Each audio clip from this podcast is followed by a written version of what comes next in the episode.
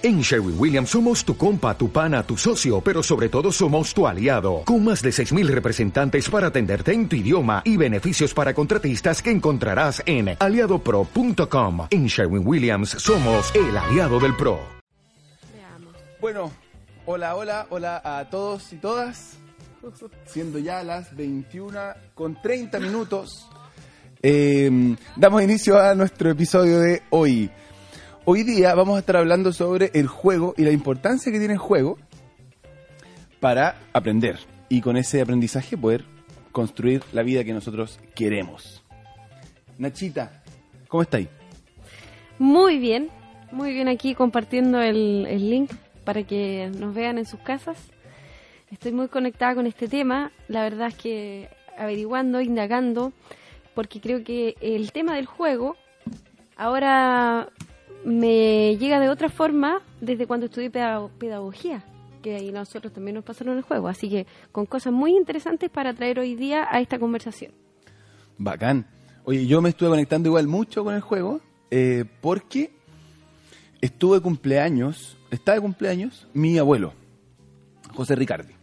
Y José eh, ha sido siempre un referente para nosotros, el tatatito, ha sido siempre un referente para nosotros desde el juego siempre fue el que jugaba con nosotros, el que saltaba, se echaba al piso a gatear. Hasta el día de hoy con mis hijas, él se a sus 74 años se echa al suelo a rodar, a jugar, les enseña a escupir, les enseña a patear. eh, un loquillo. Un loquillo. Yo creo que todo este rollo lúdico que yo tengo, que, que me gusta explorar y, y, por supuesto que es parte central de mi trabajo, ha sido heredado de esta relación muy amorosa que tengo eh, con mi abuelo. Entonces, para mí el juego también es eh, muy... Me conecta mucho con, con, lo que soy, así, en lo más profundo, en lo más profundo, en el, más hardcore. Además que creo que el juego no es solo esta instancia donde decimos, ah, ya, estamos jugando, sino que el juego está ocurriendo siempre. Entonces, ya que está ocurriendo siempre, tengo algunas ideas interesantes que compartir hoy día contigo, Nacha, y con todas las personas que, que nos están viendo. Exacto. Creo que también me conecté con lo mismo. Nos acabamos de dar cuenta que el día de ayer tuvimos las mismas conversaciones. Bueno, la verdad es que mi familia siempre se da que nos quedamos conversando en la mesa redonda en la casa de mi abuelo y justamente con él recordamos esos momentos de... de él, él contaba que eran dos hermanos y era una familia muy grande y de qué manera aparecía la creatividad para poder eh, jugar todos para que porque en ese tiempo no habían no habían no había no tenían acceso a juguetes o algunos lujos y ellos se las ingeniaban para hacer cosas entretenidas. Vivían cerca de la playa por ejemplo o mi abuelo contaba también en algún momento que como era son dos hijos dos hermanos le, él, él, mismo le construyó unos guantes de box y se los llevaba al cerro y le hacía un ring en el cerro para hacerlos jugar.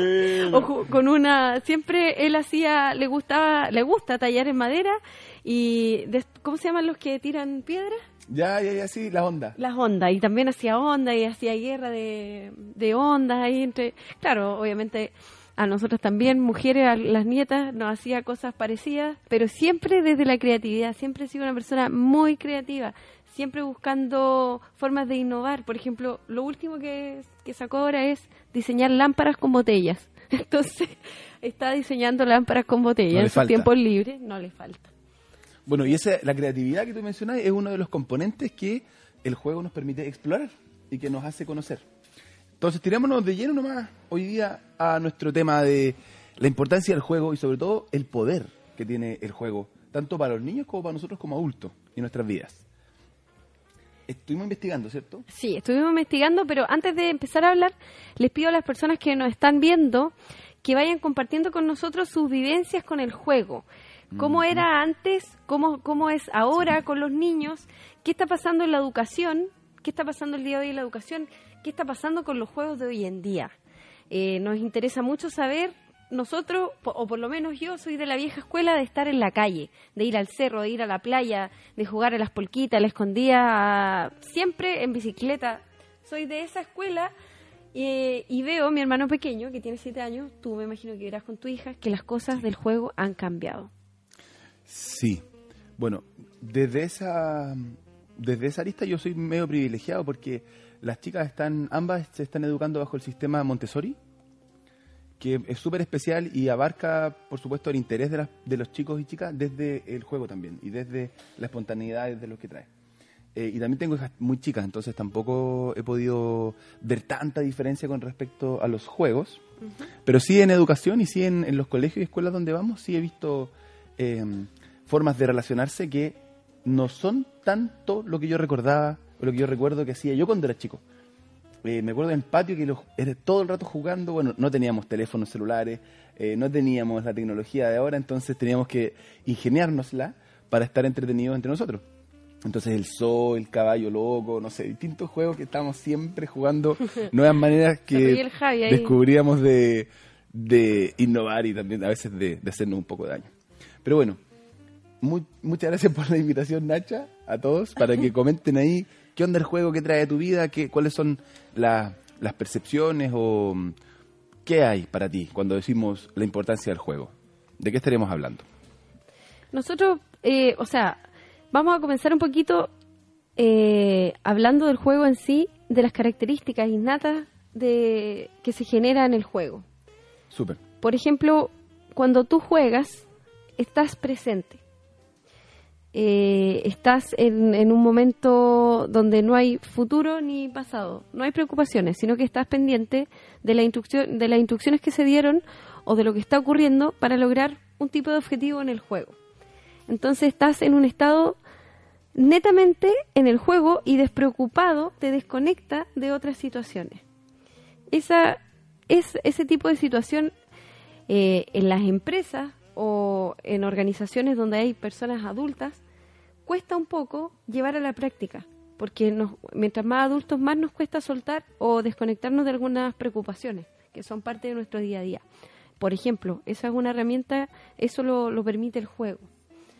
¿Qué otras cosas nos permite? Con respecto a lo mismo, de lo que tú hablas de este momento presente y de- del, del estar aquí y ahora en el juego, porque eh, es muy espontáneo y eh, involucra no solo el intelecto, sino también la emoción, porque genera una, una emocionalidad estar jugando, asumir el riesgo de jugar también.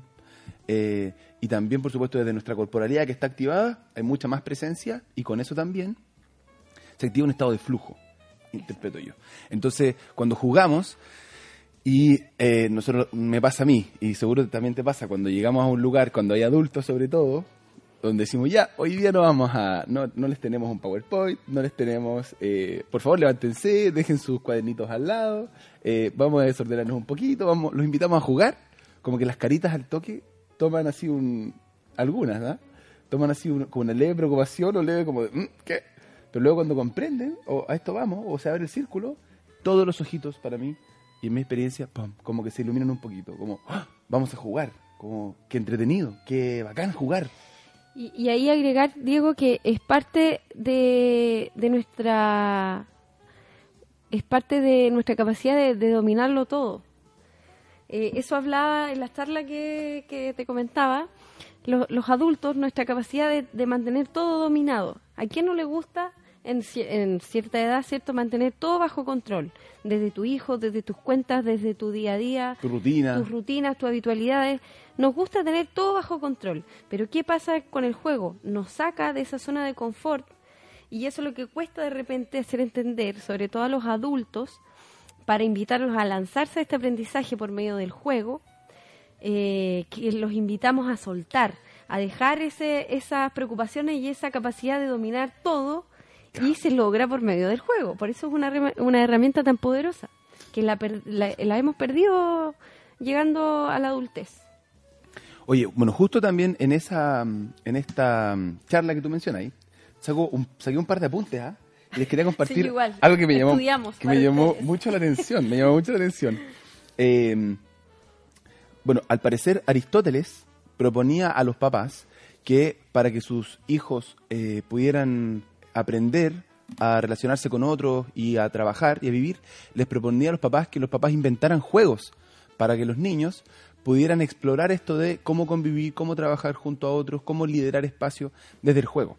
Entonces, desde así, muy, muy, muy, muy, muy, muy atrás, desde hace muchos años, que el juego está presente y está validado, eh, como una forma real, concreta, de ejercitar habilidades y finalmente de aprender. Y eh, algo interesante también que saco de ahí es que es tan central el juego en la vida de las personas que es uno de los derechos de los niños. Eh, no sabemos si vamos a ser adultos en algún momento, pero sí sabemos que todos vamos a ser niños, todos somos niños o fuimos niños. y esta unidad central, que es el niño que luego construye sobre sí al, adulto, tiene como un valor y un derecho respetado eh, el juego. ¿Y por qué? ¿Por qué el juego? ¿Qué pasa en el juego? Para mí, en el juego nosotros aprendemos a vivir, en el cómo jugamos. Eh, y ahí lo conecto con la tercera cosita que rescaté hasta el momento, que tiene que ver con un libro que escribió Johan eh, Huizinga. Johan, si me estás escuchando, sorry por decir mal tu nombre. y el libro se llama Homo Ludens. Más allá de Homo sapiens, eh, él dice que nosotros somos Homo ludens, que son eh, hombre o mujer que juega. Nuestra capacidad de jugar es la que nos vuelve humanos y eh, la que forma nuestra cultura. Y eso me, conecta un poco con el mundo de las organizaciones porque muchas veces resulta que de los juegos que nosotros proponemos salen reflexiones respecto a no cómo se comportan en el juego, sino cómo se comportan también en su vivir también en la oficina, también en el espacio de trabajo.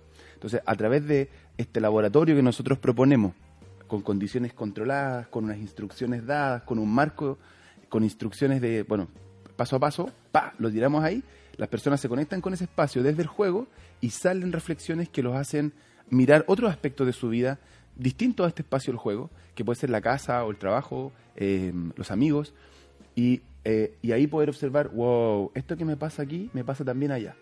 Entonces, eh, no es menor con esto, esta idea de que el juego también construye la cultura. Porque si esto que me pasa aquí jugando, también me pasa trabajando, también me pasa relacionándome en familia, también me trabaja amigueando con mis, o sea, me pasa amigueando con mis amigos, entonces este juego lo llevo a todos lados. O sea, en todos lados estoy jugando. Aunque no lo sepa. Entonces, finalmente, la cultura del trabajo, la cultura de la casa, la cultura de los amigos, finalmente es como el juego del trabajo, el juego de los amigos, el juego de la casa. Y por eso construye cultura, o la forma en que nos relacionamos y las cosas que son permitidas o las cosas que no son, que no son permitidas en ciertos contextos. Diego. No es menor. No es menor y eso es lo interesante de observar en adultos cuando nos ponemos a jugar es muy interesante y de ver cómo nos relacionamos desde el juego. Algunos más competitivos, otros más líderes, otros asuman un liderazgo muy impositivo sin que otros les digan. la dura, sí. Sí, ¿cierto? que cae muy mal. Eh, otros les gusta no hacer, eh, llevar como unirse a la mayoría, ser, neutrales. Entonces aparecen todo, todo tipo de observadores y de personas en el juego. Aquí la May, un besito para la May, dice la vaca ciega. ¿Jugaste alguna vez a la vaquita ciega? Yo me conecté directamente con las pijamadas de mis amigas. Donde para mí, ¿qué es la vaquita ciega? Era un juego donde nos vendábamos y tú tenías que eh, ir pillando a tus amigas o amigos mientras estando vendados. Javi, ¿lo conocías? ¿No? No, la vaquita ciega, no. Sí, yo lo conocía, no sé si será el mismo al, al que se refiere. Y, Octavio dice más abajo, eh, la vaquita ciega es un cuento. Bueno, yo lo, lo, yo lo conocía así. Por favor, cuéntenos, amigos del público, ¿qué es la, vaquita, ciega? Yo, por lo menos, en las pijamadas con mis amigas nos vendamos y teníamos que irla agarrando. Entonces, a la que tú tomabas estando vendada, ella después seguía. Ah, vendada diciendo la vaquita. Ah, ya, perfecto. Por lo menos jugué ahí las pijamadas en algunos cumpleaños. Así que muy, muy entretenido. Eh, también, de lo que tú decías, eh creo que el juego te da permiso para, para equivocarte, deja un margen de error. Que eso también nos enseña, sobre todo eh, cuando ya estamos en un trabajo o en una cierta etapa donde tenemos responsabilidades y muchas veces nos cuesta reconocer eh, errores o declarar los errores cometidos frente a un grupo de personas, sobre todo cuando se está liderando equipos de trabajo. El juego te permite ese margen, el juego te permite equivocarte. ¿Por qué? Eh, es difícil, por ejemplo, si nos conectamos con los niños, que nos enseñan mucho. Es difícil que los niños, eh, luego de en un juego, cuando se enojan o pelean, no, no se mantienen mucho rato enojados. No sé cuál es tu opinión. Por lo menos así yo lo he, lo he vivenciado, lo he visto cuando facilito, he facilitado talleres con niños. Eh, hay una declaración de disculpa o están pasa un rato y al tiro siguen jugando y no hay problema y se olvidó, no hay rencor, no hay resentimiento, no hay una, una conversación pendiente, simplemente siguen jugando. ¿Qué pasa con nosotros los adultos? Mm, no se da tan rápido ese perdón, ni tampoco soltamos tan fácilmente el rencor o la sensación de injusticia o, o lo que queda ahí dando vuelta que mantiene este resentimiento finalmente. No se da tan rápido. Ay, ahí el José dice, Wikipedia dice que no es vaquita ciega. Ah, la gallina, ciega. ah, dice que la... bueno, José, dice que la, que la la, la vaca ciega No es un cuento, cuen- es un poema. Ah, es un poema, sí. Ah. Aguanta internet, dice, aguanta internet. Gracias, José, por hacer la aclaración. Muchas Pero bueno, gracias. la idea es que nos vayan contando cuáles fueron los juegos que marcaron su infancia. ¿Cuáles fueron esas instancias de aprendizaje que ustedes creen que les entregaron herramientas hasta el día de hoy? O si en su etapa adulta siguen eh, por medio del juego aprendiendo algunas situaciones. ¿Cuál, ¿Qué es lo poderoso que nos puede entregar el juego? O cómo, si es que ustedes tienen hijos, ¿cómo lo hacen para enseñar por medio del juego? Cualquier experiencia que tengan, todo lo que se les venga respecto a juegos, si nos comparten, seríamos felices. Oye, mientras tú estabas ahí hablando, Nacha, eh, sobre eh, esto de cómo reaccionan los adultos al juego versus los niños al juego, yo me acordé, no lo encontré aquí, ah, pero me acordé de un resultado de un estudio que hizo la Universidad de Harvard, que tiene que ver con un, un ejercicio que nosotros a veces ocupamos, que es el eh, Marshmallow Challenge, Ya. el desafío del marshmallow.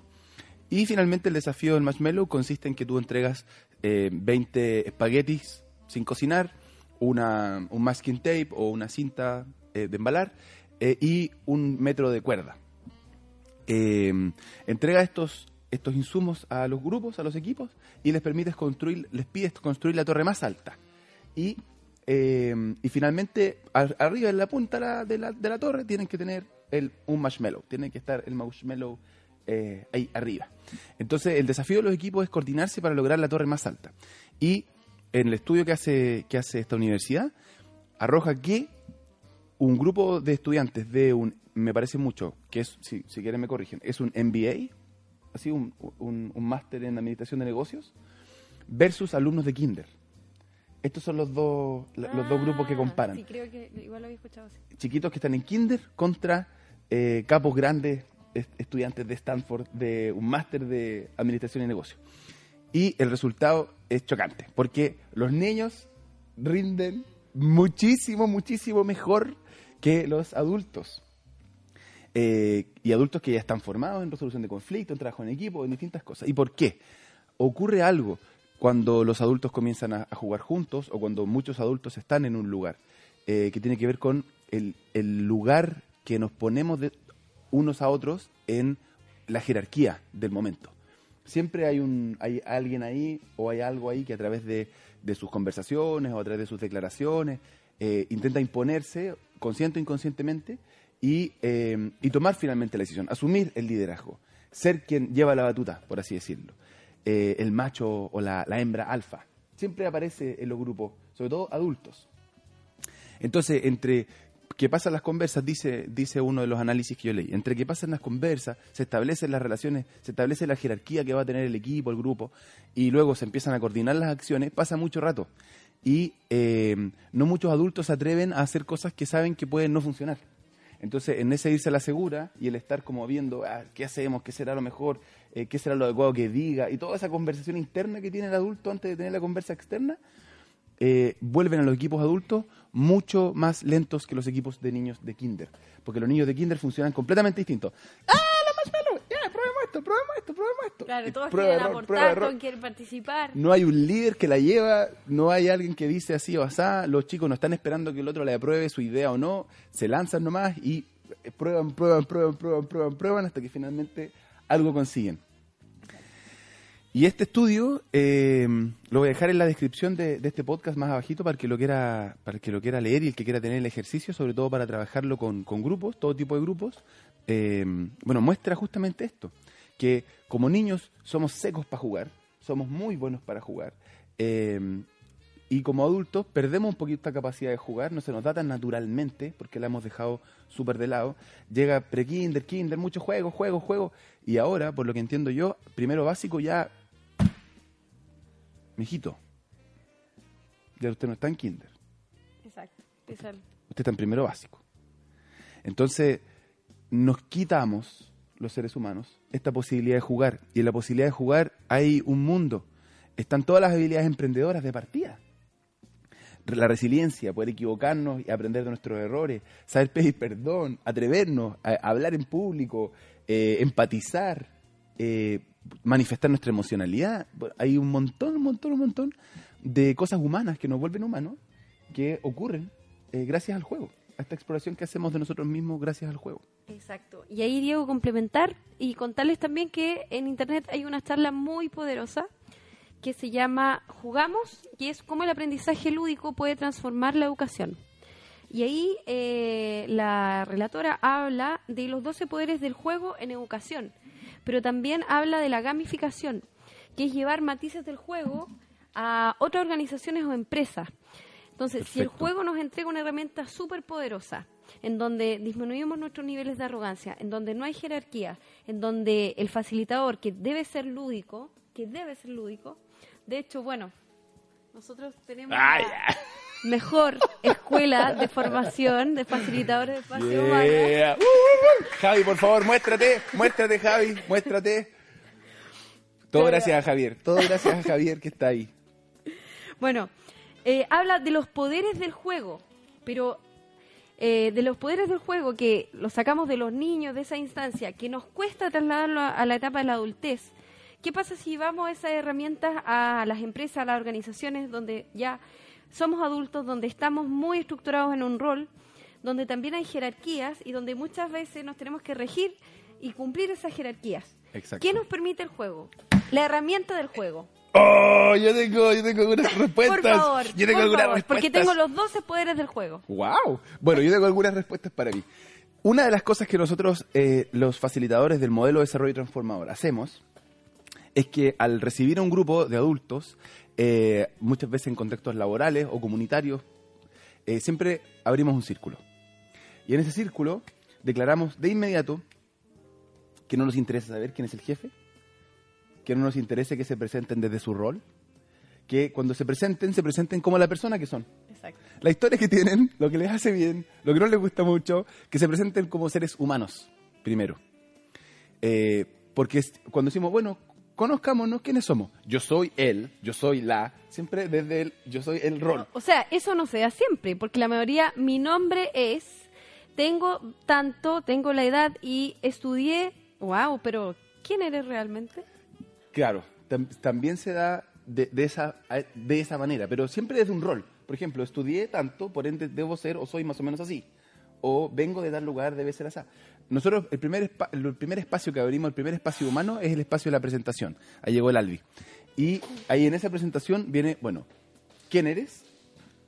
Y que salga lo tuyo, como decía, tu historia, tus afectos, tus cariños, tus alegrías, lo que sea. Pero dejemos de lado el rol, dejemos de lado la- esa estructura jerárquica que opera en nuestras relaciones laborales y organizacionales, que muchas veces no nos permite tocar el potencial que hay dentro de nuestro colectivo, de la colaboración y de los recursos que todos traemos a este espacio llamado trabajo, llamado organización comunitaria o llamado educación. Bueno, tengo una pregunta para el público que nos está escuchando. ¿Creen ustedes, y con esto me voy a... No, me voy a arriesgar. ¿Creen ustedes, a esa cámara, querido público, creen ustedes que los profesores de la educación chilena están preparados y tienen las herramientas necesarias para enseñarle a los niños a través del juego? Oh, no. En la que Lo te- dije que... En la que te fuiste, en la que te fuiste, Nacha. ¿Creen ustedes que nuestros profesores están preparados? Yo conozco algunos que sí. Sí, por ejemplo. Bueno, no voy a decir nombres para no incomodar a nadie. Pero, por ejemplo, su forma, sus herramientas, como... Ah, mira, profesores que no, no tienen la razón. Conozco unos profesores que no tienen la razón, que no se esfuerzan por eh, establecer una autoridad a través de la verdad o de lo que es real. y que están buscando comprender a sus estudiantes y entender lo que ellos traen a la conversación. Mira, Eliana Salazar dice, buenísima No. pregunta y lamentablemente es no. Cuéntalo genial. Eliana, ¿por qué crees que no? Chuta. ¡Qué polémica, Nacho! ¡Qué polémica! es que ¿sabes lo que me pasa, Diego? Bueno, no, no lo voy a asociar a la carrera que estudié, pero la- bueno, Sí, yo soy profesor. Sí. bueno, sí lo voy a asociar, ya, lo voy a asociar, ya. Si vamos a hablar, hablemos. Pero lo voy a asociar de buena manera. ¿Sabes por qué? ¿Por qué? Porque los líderes o las personas que, que marcaron mi proceso en educación, tanto en la básica como en la enseñanza media, fueron los profesores de educación física. Pero obviamente nuestra formación como profesores de educación física es a través del juego. Nosotros para iniciar un aprendizaje con los niños tenemos que vivenciar el juego con ellos. Exacto. Entonces, fue mi mejor experiencia de aprendizaje, de pasarlo bien, de disfrutar. No obstante, creo que nunca he visto, o no sé si ustedes han tenido la experiencia, de que un profesor de matemáticas me enseñe a través del juego. Mira, yo tengo algo que decir. Ahí A tengo ver. algo que decir, muy, muy buena ondi. Eh, nosotros a través de Espacios Humanos, que es la herramienta eh, con la que nosotros entregamos todos nuestros juegos, todas nuestras dinámicas lúdicas, participativas, vivenciales, eh, aprendizajes sobre la vida completamente gamificados, que están contenidos aquí en estas cartitas, nosotros estamos entrenando profesores en el uso de estas cartas. Y hace un poquito tiempo, un profesor de matemática me dijo, ¿sabes qué? Ah, ya, después de una sesión, que estuvo bonita, fue cortita y bonita, dijo, mira, yo cuando chico, cuando era más joven, llevaba grupos, llevaba grupos de scout y hacía harto estas dinámicas y todo. Y sabes que con el tiempo me he puesto inseguro y, y la verdad que no ocupo nada de esto. Me pongo frente a los cabros sabiendo que la mitad de ellos no me está escuchando y que la mitad que me está escuchando no está entendiendo lo que estoy diciendo, muchas veces. Eh, y la verdad no, no tengo las herramientas. Y dije, ay, espérate, espérate, ¿cómo no tienes las herramientas? No, no, lo que pasa es que no, hace muchos años ya que no lo hago. Bueno, "¿Ha- ¿hace, ¿hace cuánto que no andas en bici? Le pregunté. Me dijo, bueno, hace muchos años. ¿Y si te subo una bici? ¿Podría andar en bici? Sí, por supuesto que sí. Bueno, lo mismo. Si ya sabes cómo hacer jugar a la gente, es obvio que vas a poder hacerlo de vuelta. Como mm, yo te diría que te empoderes y que creas en esto, porque si ya estáis declarando que te encantaría hacerlo, pero que no lo haces, hay una buena pista ahí de cómo podríais profundizar en un mejor trabajo y, y un mejor impacto. Y él se comprometió conmigo y dijo, ya, voy a, voy a probarlo, voy a hacer unos juegos. Así que eso me te quería decir. Eh, y ahí es que quizás bastaría solo con conectarse con esa... ¿Cómo nos conectamos con esa experiencia? Que quizás fue esa experiencia humana que está hace muchos años y que a veces por temor no nos atrevemos, no, ah, no nos atrevemos a conectarnos. Oye, antes de que leas, antes de que leas, quiero, Sí, sí. para continuar con la conversa. Quiero, Para leer a Iliana. Ah, ya va a leer a Liana. Ya, pero antes de, antes de, la, de leer a Liana, em, me notáis un ratito, Liana. Eh, creo yo que también el contexto educativo no da tanto para, eh, para generar estos juegos, porque el juego, como tú dijiste en un principio, hace que perdamos el control. Y eh, muchas veces con los chicos que tenemos hoy día, las chicas que tenemos hoy día, acostumbrados a la forma de educarnos que tenemos hoy día, a veces para muchos profesores eh, es todo un desafío poder soltar el control que se logra con tenerlo todos sentados. Con decirle, ya, ahora, vamos, paremos, no seamos espontáneos, bueno, puede pasar cualquier cosa. Entonces igual hay que estar disponible, muy disponible emocionalmente también, para sostener un espacio de juego de aprendizaje. Nosotros hacemos que las cosas más largas son 8 horas, 16 horas, nuestras sesiones donde sostenemos un grupo a través del juego. Eh, pero yo diría, si estuviéramos todos los días haciendo esto, el desgaste emocional igual es súper, súper alto. Exacto. Entonces también ahí aguanten, profe, y, y aguanten sobre todo los profes que la están ahí luchando para hacerla buena y hacerla bonita. Ya, póngale nomás.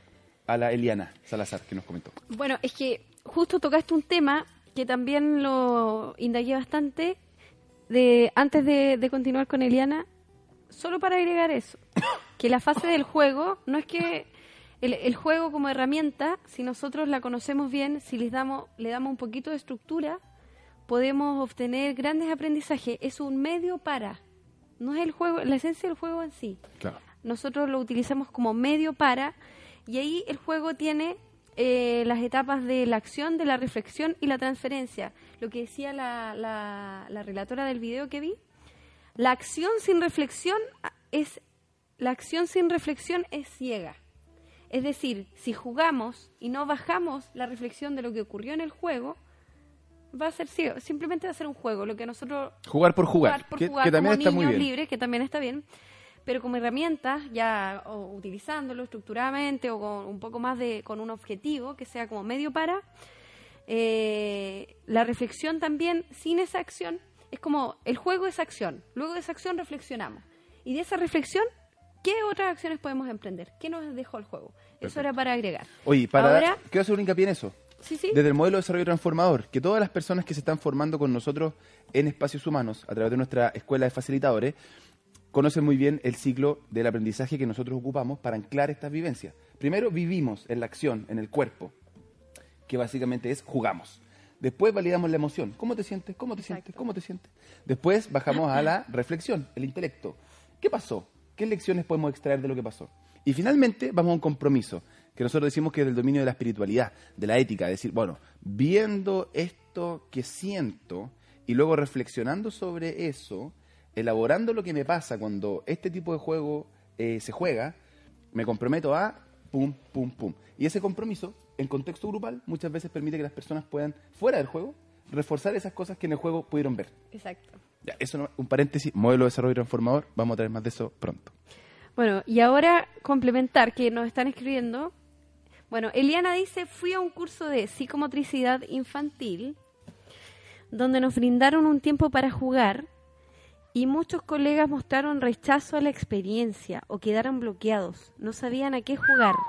Chuta. Yo impresionada porque eran docentes de educación física, educadoras. Se ha perdido el juego en ellos. Wow. Mm. Wow, Eliana, qué, qué importante lo que acabas de contarnos y qué impactante también, sobre todo en colegas, que nuestro medio muchas veces para, la, para el aprendizaje, para generar instancias de aprendizaje, es el juego. Mm. Entonces ahí nos damos cuenta eh, el rol del facilitador o del docente, el profesor, lo importante del rol y las herramientas que él tiene que utilizar para crear el ambiente oportuno para el juego. Porque no, que yo siento que no todos pueden facilitar esta herramienta. Si tú no estás conectado con ese jugar, porque jugar es como un estilo de vida finalmente, es como una esencia, como un sentido de humor. Yo siento que nosotros lo tenemos bastante bien incorporado. Perdonando la expresión es como esto que la gente que buena para el huevo. Es un poco eso, ¿no? Como que es buena para que la alegría brote, para que ¡eh! seamos... ¿Qué opinas, Albi? Yeah, yeah. Ya. Mira, a nosotros nos pasa, eh, comentando lo que dice Liana, eh, a nosotros nos, nos- bueno, hablo por mí, pero seguro también compartimos esta experiencia, que muchas veces en los grupos adultos hay gente que no quiere jugar. Y no se puede obligar a nadie a jugar. Esa e- es una de las reglas del juego, o al menos de nuestro juego. Te puedo obligar a que participes, te puedo obligar a que estés en la sala, te puedo obligar a que tomes la pelota para que hagas el ejercicio, pero no te puedo obligar a jugar, porque el jugar o el modo juego, el modo play, es algo que tú tienes dentro. ¿Y, cuál es este modo juego? El modo juego es poder brotar la alegría, la espontaneidad, eh, la resolución a través de la creatividad, ser tú mismo básicamente. Entonces muchas veces nos pasa que con- cuando conocemos gente que está muy ahí como atrapada eh, en un rol o en lo que debería ser eh, o debería hacer, que no se deja fluir, no se deja entrar en ese juego. Porque es- es- entrar en ese juego es salir del control, es salir del cómo me ven, es salir de, de la rigidez que muchas veces eh, uso en mi vida para enfrentar mi vida. Entonces, soltar eso y entrar en juego es entrar a ser tú mismo y estar vulnerable. Entrar a que te vean tu yayita. Entrar Exacto. a que, a que vean y te veas. Eh, entrar a que compartes con otros que son pares en el juego y en el juego desaparecen la jerarquía. Exacto. Muchas veces nos pasa, sorry, Sí, sí. me pasa, ah, verdad, muchas veces me ha pasado eh, que a veces cuando eh, los grupos que tienen liderazgo un poco más autoritario, cuando se enfrentan a estos, eh, a estos juegos, muchas veces yo he observado que los grupos, los subgrupos en los que dividimos a estos equipos de trabajo, los subgrupos que están liderados por el jefe, que tiene autoridad formal, son los que peor andan. Son los que más se demoran, los más Exacto. inseguros. Y los grupos que son entre pares muchas veces resuelven súper rápido. Entonces, creo que igual pasa por eso. También acá el Diego, un saludo a Diego Casafont, dice que está bueno el tema, chicos. El juego genera experiencias de aprendizaje, genera lecciones, adaptaciones a través de la experiencia. Y también quiero agregar eh, que el juego, eh, más, más allá de los niños pequeños cuando juegan libremente, me gustaría tocar el tema de- del juego en equipos. Yo tuve mucha experiencia participando de, equipos deportivos eh, y equipos donde también se daba un tipo de juego un poco más estructurado, un poco dirigido o con objetivos, pero es impresionante los valores que te entrega, eh, cómo te va enseñando, cómo te va formando y va desarrollando en tu, en tu comportamiento eh, conductas que, por ejemplo, hasta el día de hoy yo la- las valoro mucho. Siento que hay mucha diferencia de personas que tuvimos la oportunidad de crecer jugando, porque la verdad es que a mí siempre me dio la libertad de poder jugar mucho, mi familia, de participar en equipos de, de juego, deportivos, y hasta el día de hoy, hasta el día de hoy, lo incorporo y, y lo veo en, en mi familia, eh, lo que conversábamos delante, y vuelve a conectar el juego con cosas tan eh, simples eh, que, que la entrega a la familia. Es, un- es tener un poco de, de curiosidad, de hacer las cosas de otra forma. Creatividad también. ¿Seguimos con los 12 Sí. poderes del juego en educación? Antes Sí. de... Eh, creo muy firmemente que el juego, el aprendizaje lúdico y así para y complementar también lo que dice Ori, tiene puede tener un impacto en educación, en cualquier tipo de de, formas de aprender, por proyecto, resolución de conflicto, a través del juego, va a generar un impacto tan poderoso que eh, siento que va a primar la experiencia del juego sobre las otras cosas. ¿Por qué? Ah, Súper. tenemos los 12 poderes del juego en educación y más que en educación me gustaría también traspasarlo a Empresas y la vida. a empresas, a la vida, a que estas herramientas también pueden aplicarse en, en- en nuestro diario vivir, en nuestras relaciones también. Sí. Bueno, el juego nos da satisfacción y alegría. El primer poder entonces El primer poder del, del juego, La satisfacción y la y alegría. alegría. Por lo menos Yes. yo cuando me conecto o me pongo a jugar, por lo general estoy del otro lado facilitando, pero cuando estamos ahí jugando, jugamos con tutti, nos entregamos. Yo por lo menos ya me entrego al aprendizaje. Independiente Sí. que facilite, igual lo paso bien, igual juego. Sí, toda la razón. Oye, oh, ahora que lo dices. ¿Con qué te conectaste? Oh, no. Si es que me, me conecté con lo que más me gusta de mi trabajo como facilitador. Que y me he visto muchas veces en ese momento. Cuando abrimos un juego y surge como el. ¡Ah! ¡Ah! A jugar, a jugar. Y me conecto con esa alegría que brota en mí, como esa alegría auténtica, genuina, profunda de estar viviendo. Eh, me conecté con eso, con ese poder que tiene el juego para mí. Y yo te voy a contar también una experiencia. Bueno, tú sabes que yo trabajo con eh, personas muy adultas. Y muchos con- hombres. y muchos hombres. Hombres adultos. Y, y por lo general ellos están en un cargo muy complicado, eh, trabajan en condiciones muy extremas. Y cuando llevo a estos espacios lúdicos de juego, se conectan a tal nivel con ese niño, con esas vivencias que no las que no las vivenciaban hace tantos años, que se llegan a emocionar. Se llegan a emocionar. La Ah. alegría pasa a algo mucho más, yo creo, mucho más profundo y ellos se conectan con ese niño interior, con esa emoción de soltar, de fluir, de disfrutar el momento sin preocuparse del ayer o del, del día que sigue. Mm. Sí, bueno. Primer poder, el juego, satisfacción y alegría y muchas otras emociones positivas, obviamente. Qué lindo. Segundo poder. Segundo poder de los 12 poderes del juego. Bueno, el juego nos invita a superarnos. Independiente de que sea un juego simple, un juego eh, que tenga algún objetivo en equipo, siempre, o no sé si, si te pasa, queremos hacerlo bien. O queremos, no sé, sale ahí el espíritu Sí, competitivo, queremos ganar. Queremos ganar. Entonces, nos invita constantemente a superarnos. Ujú. Sí, ese es otro poder del juego. Y yo lo veo en mis hijas. Así empezar con mis hijas. Veo mis hijas. Veo particularmente a la, a la luz y la flor. Que ellas cuando juegan, por ejemplo, voy a jugar a subirse a tal cosa. Juega, no le resulta, no le resulta, no le resulta, no le resulta, no le resulta. Pero lo hace con un, lo hace disfrutándolo. Y finalmente cuando le resulta, tiene una satisfacción personal. Eh, Tienen cuatro y dos años. Pero se les ve en su carita como esa actitud de, "Mm, lo logré, como lo conquisté, lo hice, lo, lo- finalmente lo, lo dominé o tengo esta nueva posibilidad ahora. Y, y me conecta con eso eh, la superación personal. La veo a través de mis hijas. Y eso, Diego, eh, sí, está ligado con el otro poder del juego, que le voy a pedir al Javi que nos ayude colocando ahí los 12 poderes del juego para que las personas que nos están vi- viendo eh, estén conectados con lo que estamos hablando. Estamos contándole de los, los poderes del juego a nivel transversal en nuestra vida con los niños. Excelente. Y lo que tú dijiste, bueno, aparte de la superación personal, el otro poder que nos entrega el juego es la confianza en uno mismo. Yes. Empoderamiento. Bueno, ¿a quién no le ha pasado?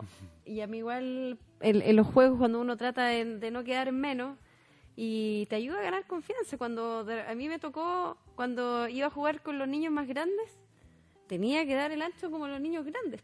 Exacto. Correr más rápido o ser más hábil para esconderme. Eh, no sé, son situaciones que te van igual entregando Desafíos, desafíos, superando y te da más confianza. de todas maneras.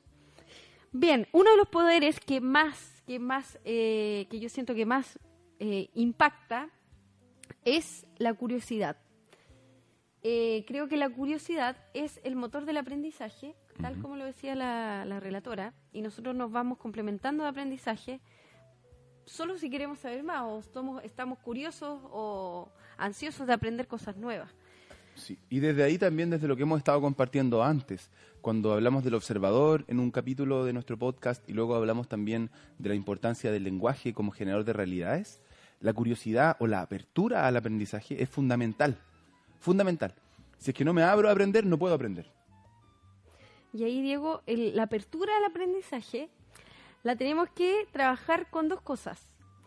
Con nuestras conversaciones privadas, que es el lorito que habla aquí en mi cabeza, que muchas veces te dice, no, qué ridículo, no lo hagas, no te atrevas, ay, qué fome. Tú no puedes. Tú no puedes. Tú no sabes. ¿Por qué estoy haciendo esto? ¿Quién eres? Y hay que trabajar esa conversación interna y también hay que trabajar el qué dirán. Ay, que si el otro me mira feo, voy a esperar que lo haga el otro primero. No, qué, qué ridículo lo que está haciendo. Entonces, la dura, qué fome, qué y fome. eso ocurre, ocurre. Y si bien las personas muchas veces no lo declaran, pero se nota en su corporalidad, así como una cara así como... Sí, así como... lo- ¿En serio lo vamos a hacer? Bueno, esa es la curiosidad, uno de los poderes eh, que nos, nos genera el juego, ¿sí? Para poder aprender. Quinto poder del juego, Quinto poder del juego. las- la curiosidad. Nos- el juego nos hace disminuir, los otros poderes que tiene, nos hace disminu- disminuir nuestros niveles de frustración, nos hace trabajar nuestra sí. tolerancia y la incertidumbre que va ligada al dominar todo, al querer dominar todo. ¿Cierto? Sí, oye, ahí yo tengo, ¡oh, qué bonito! Ahí yo tengo una, una tengo una experiencia que compartir. Como les contamos hace como cuatro capítulos, el primer capítulo, eh, declaramos que estábamos iniciando el podcast a la vez que como en Grana estábamos viviendo una gran crisis. Eh, hace, un, hace un mes atrás éramos nueve personas aquí, ahora somos tres personas. Eh, eso se ha debido a una gran crisis que hemos tenido a nivel económico eh, en nuestra empresa, generada, por supuesto, por nuestras acciones, obvio. Sin embargo, ha sido, y lo ha sido hasta el día de hoy, igual, duro, difícil, eh, nada agradable a, muchos a muchos ratos. Y creo yo que a través de esto, de, tolerar la incertidumbre y soltar el afán de control y que las cosas sean como yo quiero que sean, eh, que esto me lo ha enseñado el juego, es un poder del juego. eh, a nivel personal puedo decir que ha sido súper nutritivo y súper eh, esperanzador vivir este proceso. Este proceso del que estoy ahora declarando. Y creo que ha sido en gran parte gracias a, esta tolerancia a la incertidumbre, a estas ganas de, de ver la vida como un gran juego y que este gran juego me está enseñando cosas ahora mismo, en este momento, eh, aunque no me gusten, aunque no sean lo que esperaba, aunque no sean lo que quería, aunque no sean eh, lo que deseo, eh, son lo que son. y me entrego a eso. Y creo que ese es un, un poder del juego para mí. Muchas, muchas personas, o he escuchado, o también me ha pasado que cuesta vivir con esa incertidumbre. Y hay veces hay juegos donde bloquean algunos sentidos, por ejemplo, nos, nos vendan o vendamos, Claro. y ahí trabajamos al extremo la incertidumbre o el, el no sentir ruido o el bloquear algunos sentidos que nos hacen permitir tener control del ambiente donde estoy. Exacto. Eh, eso lo podemos trabajar eh, de manera simple, solo con una venda, bloqueando ahí, para los Mm. facilitadores. Sí, para los facilitadores que nos escuchan, ya saben, eh, por supuesto, el poder que tiene trabajar con los ojos cerrados, como dice Ignacia, las reflexiones que se generan después eh, al tener los ojos cerrados y ser guiados por otros, por ejemplo, o tener que escalar algo que con los ojos abiertos pasa como en automático, sin embargo, con los ojos cerrados es un desafío gigante. Y, y aquí, Diego, quiero comentar, ahora, ahora me acordé de la May, dice, la vaca ciega es un juego de taparse los ojos y tocar figuras. Concentrarte en tus sentidos y adivinarlos. Ahora me conecté. Ese Ah, juego lo compró en va, ahí Puerto va. Varas, creo. Ahí va. Y claro, lo estuvimos jugando con uno de sus hijos, el Borjita, un pequeño, y nos vendábamos. Y de distintas formas tú tenías que ir adivinando eh, qué figura era el animalito. O sea, Qué te bloquean la vista y ahí tú vas tocando, esto es un perro. Entonces sí, y vas... Bueno, hay un juego de texturas, de también estar vendado, incertidumbre, qué figura es, de equivocarme. de- Bueno, a través de un simple juego. Qué entrete. Muy entretenido. Ahora sí me, me acordé, May, y gracias por compartir. Tenemos el Sexto poder. el sexto poder, conocimiento de mí mismo y los demás.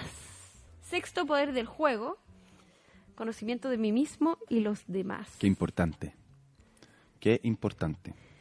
Y, así que pueden ir complementando de los poderes que tenemos. No, la verdad es que en este sentido no, no quiero agregar más porque está dicho. Sí. Conocerme a través del juego, mi debilidad, mi fortaleza, mis miedos, mis ¿Cómo temores, juegan los otros también? cómo juegan los otros también. Podemos ver ahí en un partido, por ejemplo, de fútbol, cómo se comportan las personas. A quién se lleva la pelota y se la come todo el rato, por ejemplo. Sí, y ahí voy a, voy a el otro poder del juego que es la expresión de sentimientos. ¡Oh! ¡Qué bacán! La expresión, porque ahí salen todos los personajes y sale, sale la esencia de tu ser a través del juego. Yes. ¿Cierto? Sí. Sí, salen todas la- las Es formas. imposible fingir cuando estáis jugando. Es imposible fingir porque hay tanto compromiso, eso es lo que más me encanta del juego, hay tanto compromiso eh, en todas nuestras dimensiones, o sea, cuerpo, espíritu, intelecto, emoción, está tan volcado mi ser al juego, a conseguir la misión o, el desafío que nos han propuesto, estamos tan metidos, tan inmersos, tan en modo flujo, que es imposible eh, no ser espontáneo.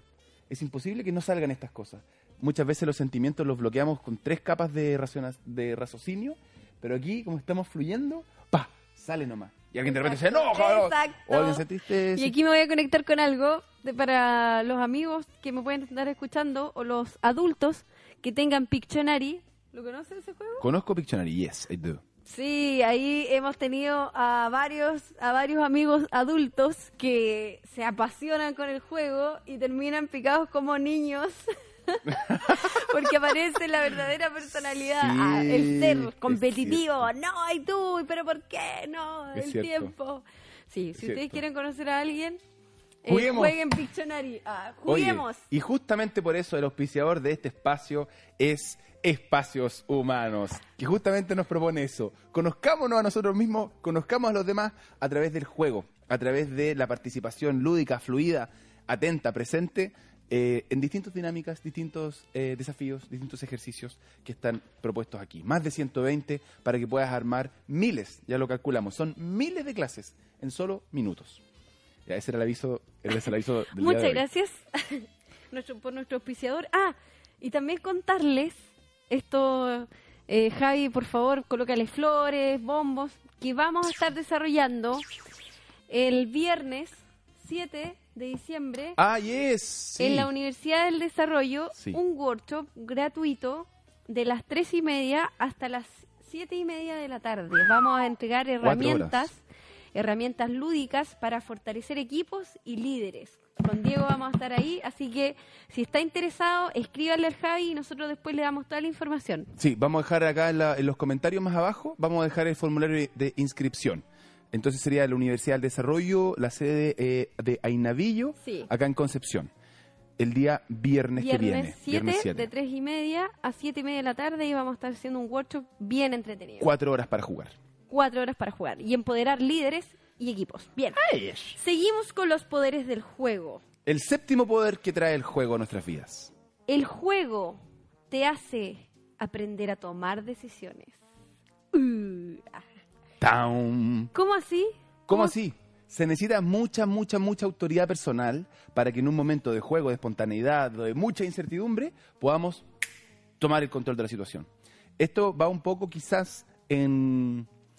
No concuerda tanto con la primera idea que era soltar el control, sin embargo, al estar inmerso en un juego y tener la responsabilidad, nosotros hacemos a veces un jueguito, que lo vi de hecho una vez, hecho en, con puros médicos, del Colegio de Médicos, que estaban todos, eh, todos jugando y era pasar la pelotita, pasarse la pelotita, pasarse la pelotita. Y el juego terminaba en un momento, pero nadie quería tener la pelotita, todos querían pasar la pelotita, todos querían pasarla, pasarla, pasarla. Porque tener la pelotita te quema, en cierta medida. Tener la voz, ser el responsable de decir esto es lo que vamos a hacer, para allá vamos, o, o por aquí, o por allá, eh, requiere mucha autoridad personal. Y nosotros tenemos algunos juegos con la Nacha con los que hemos trabajado la autoridad personal Exacto. de nosotros mismos también y de los participantes de nuestros talleres eh, que justamente buscan relevar eso. ¿Cuánto estoy dispuesto a tomar el control de mis pensamientos, de mis emociones y creer en mis ideas? Creer en lo que estoy haciendo. Creer en que aunque salga mal, vale la pena traerlo a este espacio. Vale la pena, vale la alegría ponerlo aquí. Eh, y si la cago, sorry. Sin embargo, lo intenté. Sa- ¿Sabes lo- con, lo que, con lo que me conecté de esta toma de decisiones? Que de repente, bueno, por lo menos yo tenía un grupo de amigos eh, y empezábamos jugando a la tiña, por ejemplo. Ya se colocaba fome el juego y yo era de las que decía, oye, ya, está fome, juguemos a voleibol. Entonces tomaba la decisión de cambiar el juego, igual súper dominante. Ya conocen a la Nacha, ya conocen Bueno, a la Nacha. Pero ahí yo empoderada, oye, no, está fome, cambió. ¿Y si Vamos. jugamos a esto? ¿Si jugamos al tombo? ¿Jugaste al tombo? Jugué al tombo y no me acuerdo cómo se juega. De la pelota con las estaciones que tenías que... Ah, ya, ya. Ahora me queda más o menos. Oye, pero eso es súper importante. Por ejemplo, nosotros que estamos buscando abrir espacios para la colaboración dentro de los grupos de trabajo y que las decisiones no vengan tomadas por los líderes formales, por los jefes, por las personas en posiciones de autoridad formal, sino que vengan de las mismas personas. Eh, es súper importante, es súper, súper importante trabajar en las organizaciones eh, y también con los niños en educación, el tomar las riendas del juego y decir, incluso, ¿sabes? Con mucho respeto, con respeto, ¿ah? Pero con respeto, decir, por ejemplo, al jefe o a quien está tomando la decisión, ¿sabes? No me parece bien. Y transparentarlo y decirlo en este juego que jugamos juntos, en una reunión, por ejemplo, poder decir, mira, eso es- no, es, no es aplicable. O eso es demasiado ambicioso, no lo vamos a poder lograr en ese tiempo. O poner una nueva regla. O decir, cambiemos el juego, ¿qué tal si hacemos esto otro? Cambiar las reglas del juego. Y eso disminuye el... Oye, la cuestión como-.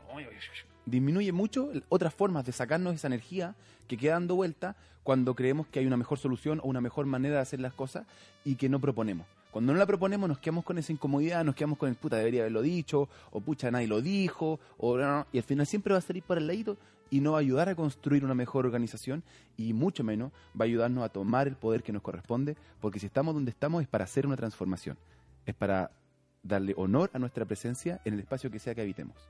Exacto. Entonces ese poder del juego nos invita a... Tomar decisiones con empoderamiento. ¡Poh! ¡Yes! Javi ahí no está. Ya, bueno, siento, ya siento este poder. del seguimos juego. con los poderes del juego. El poder del juego, la creatividad. Poder del juego y poder también de los facilitadores del juego. Para los, los papitos, los profesores, los líderes, los jefes, los gerentes, las personas que lideran espacio, simplemente las que componen espacio, para que se genere esta instancia del juego, tiene que haber creatividad, sí o sí, porque muchas veces no están las herramientas, no está el ambiente. Eh, las personas no están dispuestas a jugar o no tienen apertura al aprendizaje. Y ahí solo basta con un poquito de creatividad Mm. para que este sea el medio para. Exacto. Sí, nada más que nada más que decir. El que, el que diga, oye, no sé cómo hacerlo, eh, o no se me ocurre, no, se- no me cruje, simplemente diga, vamos a jugar. Diga esto. Por favor, vengan aquí, pongámonos en pie, hagamos un círculo, bien a lo que estamos todos mirándonos, declare, bueno, ahora vamos a jugar. Y lo que sea que le venga, dígalo, de, esa instrucción, como salga nomás. Le apuesto, le apuesto, le apuesto lo que quiera. El que se hace eso y se deja llevar por su intención, eh, hay cosas maravillosas que van a ocurrir, porque la creatividad que se despierta, los recursos que despertamos cuando nos enfrentamos a situaciones, eh, son ilimitados. Así que sí o sí, la creatividad, a través de este atrevimiento de decir, juguemos, Vamos a va a salir.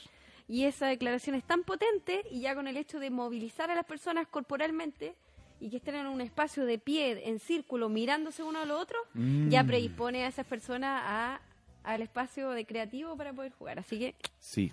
un poder. Otro día vamos a explorar la magia del círculo, ¿eh? porque es una magia ese círculo.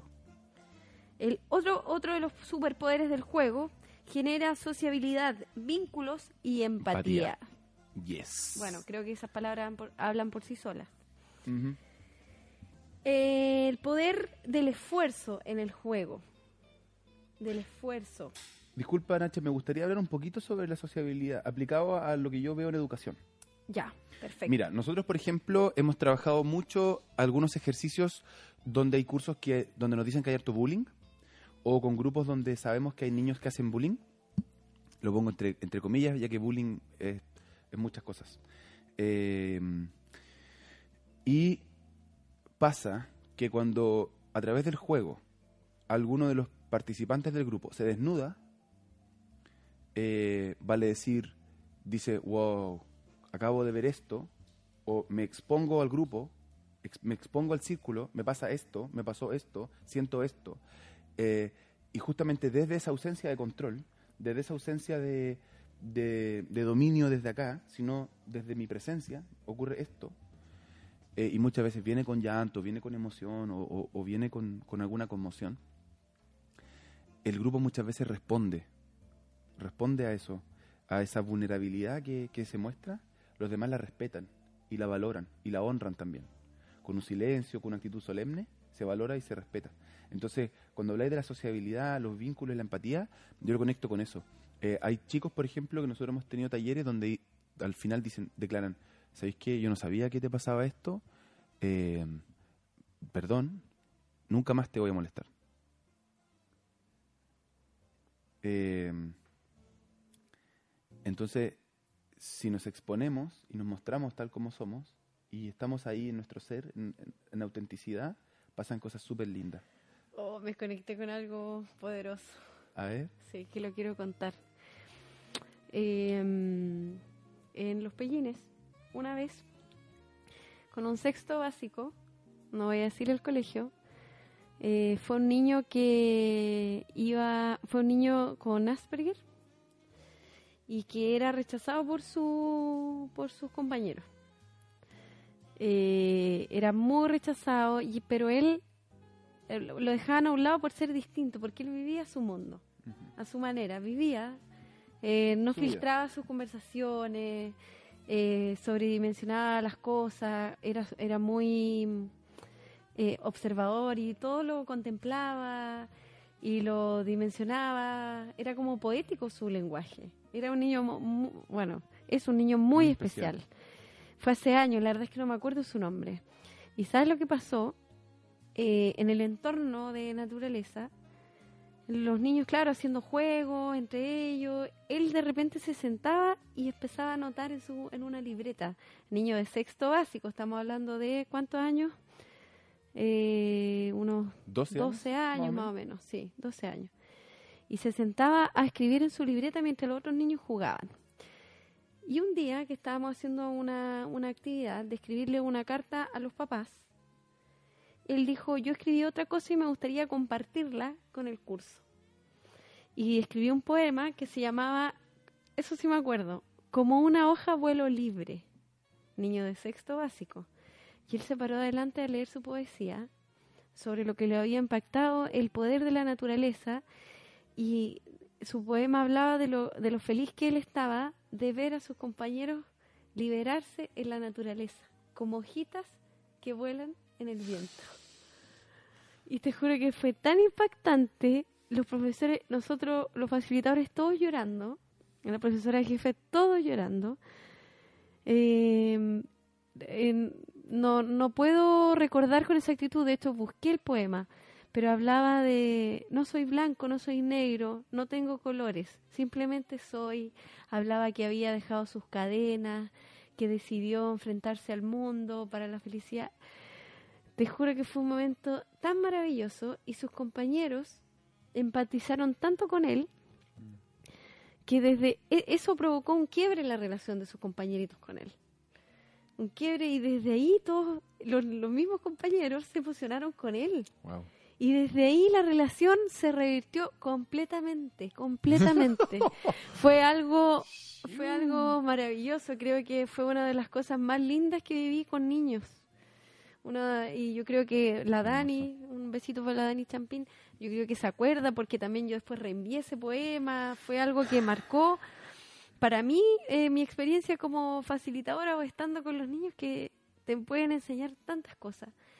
Eh, bueno, conectándolo con esa creación de vínculo, con la empatía y del ambiente que muchas veces es necesario crear para que estos niños puedan renacer, puedan desenvolverse y también los otros niños lo acepten. Exacto. Así que, Gracias por ese momentito. bien, seguimos con el- los Sigamos, poderes. sigamos. Más. Bueno, otro El- tema. El número dos, 10. El número 10. Décimo poder. Somet- sometimiento a normas. Sometimiento a normas. ¿Qué, ¿Qué te dice eso del juego? Bueno, eh, eso me habla de que hay reglas del juego que hay que respetar y eh, saber eh, respetar esa autoridad que tiene el juego para darnos una cancha marcadita en la que jugar. Exacto. Eh, yo lo conecto con. mm, mira, lo conecto mucho con, eh, con poder asumir y tomar la autoridad que tiene la vida por sobre nosotros. Ya llámese Dios, llámese universo, llámese vida, como quieras eh, significarlo, eh, someterse a esta autoridad mayor. como a los códigos sociales, como a la, empezar como, como la ética. El juego desde pequeño nos va encaminando a Exacto. distintos sistemas, que cada sistema puede tener sus códigos, puede tener sus normas, pero ya lo empezamos a evidenciar desde ahí, con esas reglas, en donde si yo hago, hago trampa y no cumplo la regla del juego, me van a dejar afuera o me van a castigar y voy a interrumpir la fluidez de este aprendizaje en conjunto. Hay pocos juegos donde pueda, por ejemplo, hacer trampa y que esté validado. O que pueda mentir y esté validado como parte del juego. Eh, los juegos igual sacan esta, esta afán de justicia de, dentro de nosotros. Eh, bueno, a veces hay un árbitro que está ahí arbitrando que eso ocurra, sin embargo es, pa- es un componente importante del juego. Eh, muchas veces hay un espacio ético eh, dentro de las reglas del juego que mm, hace que todos los que juegan estén en igualdad de condiciones y que sea justo, básicamente. Exacto. Entonces, es la primera puerta de entrada a someternos a las a normas, Normas. que después, bueno, van cambiando de acuerdo a nuestra edad o a los tipos de sistemas que estemos insertos. Y Antes de eso, sí. el 10, el 10, leímos el 11, el 10 es el es. Ah, me salté uno. Saltaste one. El esfuerzo. Por favor, las normas, Nacha. El esfuerzo, no menor. El esfuerzo. La Uno de los poderes del juego, entonces, sería el esfuerzo. El esfuerzo para lograr las cosas dentro del juego. ¿Cuánto más valen las cosas que hacemos cuando las ganamos con esfuerzo? Mucho más. 100% más. Cuando nos dan las cosas regaladas, cuando es muy facilito, al menos a mí me pasa que no le tomo tanto el peso. Exacto. Pero cuando algo que me cuesta, me cuesta, me cuesta, me cuesta, me cuesta, me cuesta vida, me cuesta atención, me cuesta energía, me cuesta tiempo, eh, me cuesta dinero, me cuesta, lo valoro mucho más. Porque hay un, hay algo ahí, hay algo ahí de mí que está puesto para ese intercambio, para obtener ese resultado. Creo que el esfuerzo es clave, clave, clave, clave. Y desde ahí, por ejemplo, hoy día me pasó que andábamos en los niños corren. Pueden ver ahí. Sí. Un saludo para todas las personas que participaron en Los Niños En Corren. los niños corren. Y la luz, mi hija, no quiso correr. Simplemente no estaba de ánimo y no estaba de humor. Sin embargo, la Florencia, más chiquitita, dos años, sí quiso correr. Entonces Florencia corrió con su mami, la Tani. Yo me quedé con la luz. Y corrió con la Tania y con la Julieta, que está en la guatita de la Tania. Corrieron las tres y la Flo llegó con su medallita. Le entregaron una medallita. Y la Tania venía con, una con dos medallas, una que le dieron a ella y una que era de la Flo. Entonces me dijo, oye, ¿se las paso, ¿se la paso a la luz? Y juntos nos miramos y fue como, no pues, si no se la ganó. No, pues mi amor. No, pues mi amor, no, por favor, No, ¿de qué pues, estamos hablando? No, se- no se la ganó, pues. Entonces fue como, wow, ya, qué rico que se valore el esfuerzo eh, a través de las cosas que, que obtenemos a cambio de ese esfuerzo. Y el juego nos enseña eso. Cuando ganan, el ganador del equipo, uno, dos, ¡ya! Lo, lo conseguimos, lo logramos, nos costó, pero nos coordinamos. Hermoso. Ya, Bueno, la y- última, The Last One. Sí, la última es eh, algo no menor que está presente desde pequeños los niñitos, es el desarrollo motor. Es eso, eso que se da de forma innata a través del juego, eso que desarrolla todas nuestras habilidades de coordinación, eh, qui- kinésica, eh, motora, eh, de ubicación temporoespacial, todos los- todas las cosas temporales y raras que ya se me olvidaron de cuando estudiaba pedagogía. Todo eso, Todo lo de el moverse. desarrollo, todo lo de moverse, utilizar el cuerpo a través del juego, lo entrega tal cual. El de agacharse, el de pararse, de esconderse, el de trepar.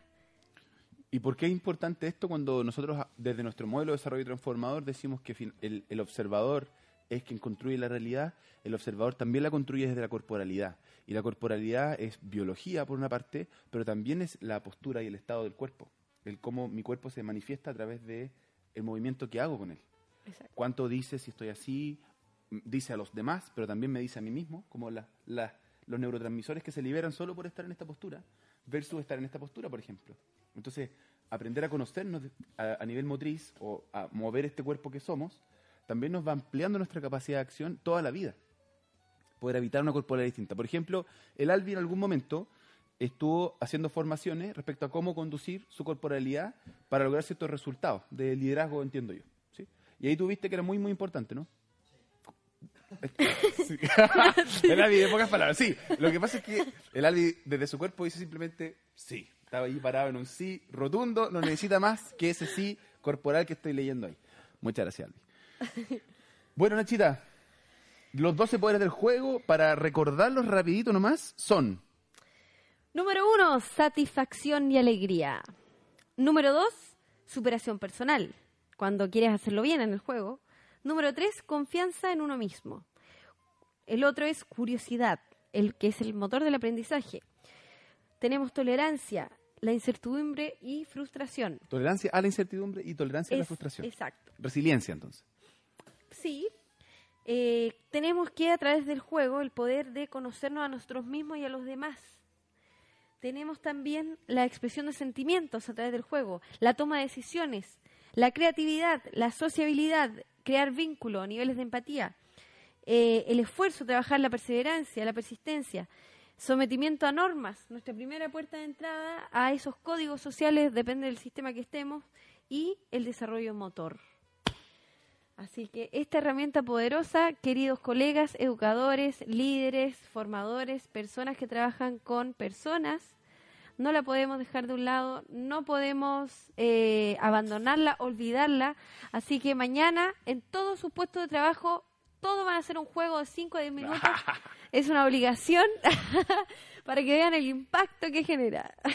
Bueno, ¿y a quién no le gustaría contar en un espacio de trabajo o, o que los niños que estamos educando que, tengan satisfacción por la vida, que sean alegres, que superen y busquen dar lo mejor de sí mismos, que construyan confianza en sus acciones, que los motive la curiosidad, que puedan tolerar la incertidumbre la frustración, que puedan conocerse a sí mismos y además expresar sus, sus sentimientos, que puedan tomar decisiones con creatividad, que puedan ser empáticos y vincularse de una forma auténtica con los demás, eh, someterse a las normas que ya están dadas y desde ahí, con su mejor esfuerzo, lograr los mejores resultados que sean posibles para ellos y finalmente desarrollarse en todos sus dominios. ¿A quién no le gustaría una sociedad repleta de personas así? Yo creo que a todos nos encantaría. Así que los papitos que nos están escuchando exijan que los profesores dominen esta herramienta. La Nacha hoy día anda polémica, anda polémica, polémica. Y nosotros tenemos... Bueno, ahí nos pregunta Eliana. Hola, quisiera preguntarles cuándo realiza la próxima versión de formación de facilitadores. Ups. Como sabemos que estas herramientas y que el mundo necesita estas herramientas, Muy pronto. Muy pronto, muy pronto. Tenemos que terminar con la primera, que todavía está andando. Muy y, pronto. y viene la segunda. Va a ser sí o sí dentro de. entre diciembre y enero. Quizá diciembre lo dejamos pasar, pero enero sí o sí. Enero sí o sí. Yes o yes. Muchas gracias por tu interés, Eliana, y también por tu participación hoy día. Me gustaría conocerte pronto. Bueno, llegamos al final del capítulo de hoy, cuando ya corren no sé cuántos minutos. Javi, ¿cuánto corre? 1 con 13. 1 con 13. Hoy día íbamos a partir a las 7 eh, y se nos olvidó cambiar ahí el... Nos equivocamos. Eh, nos olvidamos de cambiar la hora de, de inicio final. Probamos este nuevo horario, así que les agradecemos mucho su compañía, eh, haber estado compartiendo y tirándonos ahí sus comentarios. Eh, a mí me sigue encantando este espacio. A mí también. Así que muchas gracias por permitirnos ser parte de su tarde y de su noche hoy día. Eh, esperamos que tengan un, un hermoso lunes y una semana a toda cachetón. Si es que están en Concepción, que disfruten mucho ese solcito que está saliendo. Que Sí, viene, viene, negrito ya. playita. Viene negrito. Así que bueno. Así que bueno. ¿qué, qué dice usted? Yo digo que no es necesario que cuando terminen de escucharnos vayan a ver los goles, que fome, sino que ¿Goles de qué? los goles de todo el fútbol, Ah, día sí, que la sí, gente sí, anda revolucionada, vaya a jugar un, un juego nocturno con su familia. un juego Sáquese nocturno. un juego. Oiga, y si quieren juegos, si quieren sugerencias de juego, escríbanos aquí en los comentarios. Escríbanos, nosotros le mandamos juego. De hecho, tenemos dos sesiones para regalar. Tenemos una sesión. Un saludo al José también, que está ahí muy atento, José. José, hermoso ese hombre. We love you. We love you, José.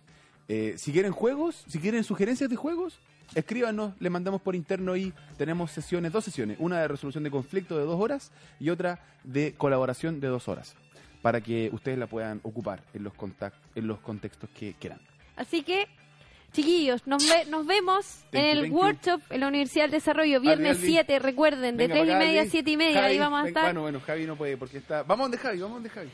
Mi amiga Nani, que ya comenzó a jugar, nos vamos a despedir. Así que muchos corazones, muchos besitos, pásenlo bacán Nos y vemos. sigan jugando, jugando, jugando para despertar los poderes que todos tenemos adentro. Hasta la próxima.